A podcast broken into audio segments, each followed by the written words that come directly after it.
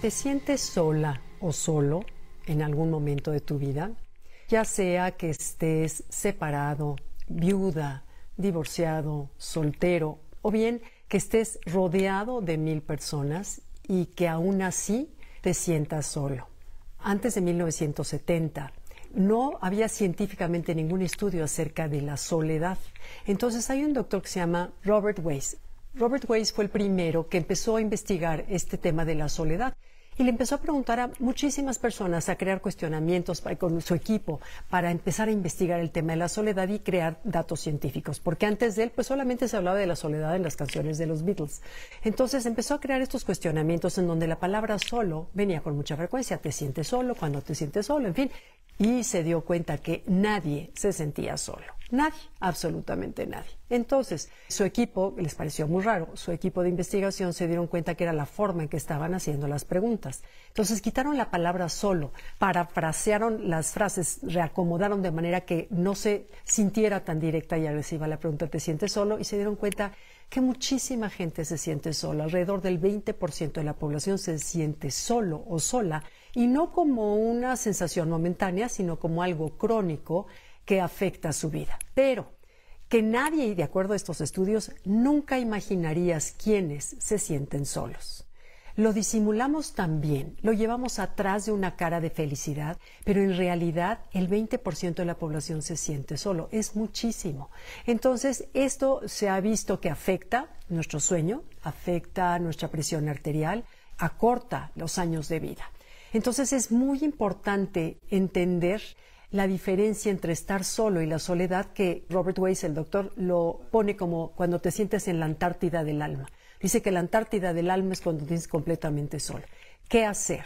Ahora que yo estoy viuda, por supuesto que podría yo conectarme con esa energía de la soledad muy fácil, pero he entendido, de acuerdo, y gracias a todo lo que he estudiado a lo largo de mi vida, que hay dos formas de evitar sentirte solo. Número uno es tener un abastecimiento mental de mis pensamientos, de pensar en todo lo que sí hay, en todo lo bueno que hay, en entender que mi pensamiento es causativo, que todo lo que yo estoy pensando es como una fábrica de lo que voy a experimentar. Entonces, si yo me dejo llevar por el canal de este estoy solo, sola, en especial hay días y momentos como los domingos en la tarde, eh, para una amiga me dice que para ella los sábados son los más difíciles, en donde se presenta con una fuerza ese fantasma de la soledad y es cuestión de abrirle o no dos puertas.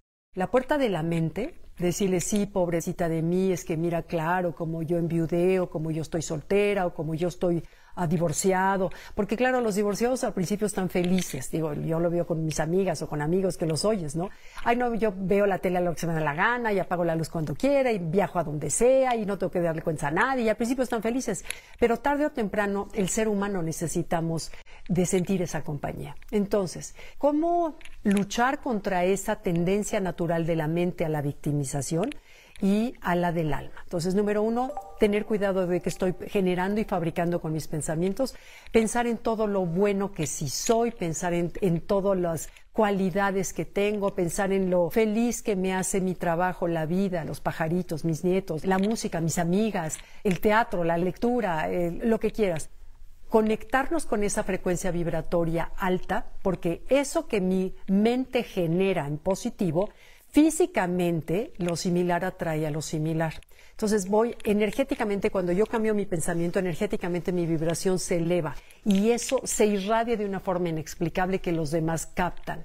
Y al captarlo, voy a captar a quienes, a quien vibran en esa misma vibración de una alta frecuencia. Si yo pienso es que claro, yo que no sé qué, yo que estoy sola, yo que esto, yo que el otro, en pura victimización para abajo, para abajo, para abajo, voy a vibrar en una densidad muy densa y baja de energía lo cual, ¿sabes quién se quiere acercar? Nadie. Entonces, entender que mi pensamiento es causativo y concentrarme en que en la abundancia yo soy creadora de mi propia abundancia, ya sea que se trate de mi trabajo, de mis relaciones, de mi salud, de las situaciones que vivo, soy la que fabrico a través de mis pensamientos, que no nos damos cuenta que esa sería nuestra tarea, monitorear los pensamientos que estoy teniendo, yo fabrico las experiencias que voy a tener. Entonces, número uno, entender que soy mi propia fuente de abundancia, que nunca va a venir de afuera, viene de adentro, de acá. Esa es una. Y la segunda, crear una relación de amistad con el alma. El alma la tenemos olvidada en este mundo de prisas y de pantallas y de todo el alma la tenemos olvidada.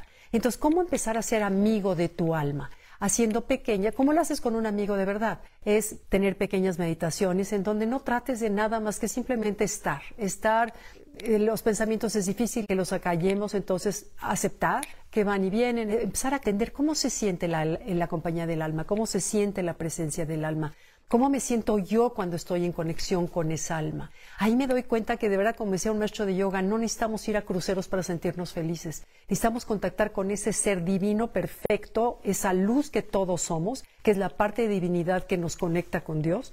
Esa es la parte perfecta que tenemos y que tenemos olvidada. Atrás de esta armadura, que es la personalidad. Quitémonos la armadura, conectemos con el alma. Y si todos los días conectamos un ratito a través del silencio, de escribir lo que pienso, de la meditación, de salir a la naturaleza, voy generando una amistad de la cual no voy a necesitar ningún recurso de afuera que me dé compañía, porque tengo la compañía de mi propia alma de mis propios pensamientos, que además al pensar de una manera positiva, correcta, como decimos, voy a atraer a las personas adecuadas. Entonces todo es un círculo virtuoso que empieza aquí y aquí. Y acuérdense que esto sería el hombre, esto es la mujer, y estos dos generan, crean una vida, una vida que yo decido cómo quiero que sea.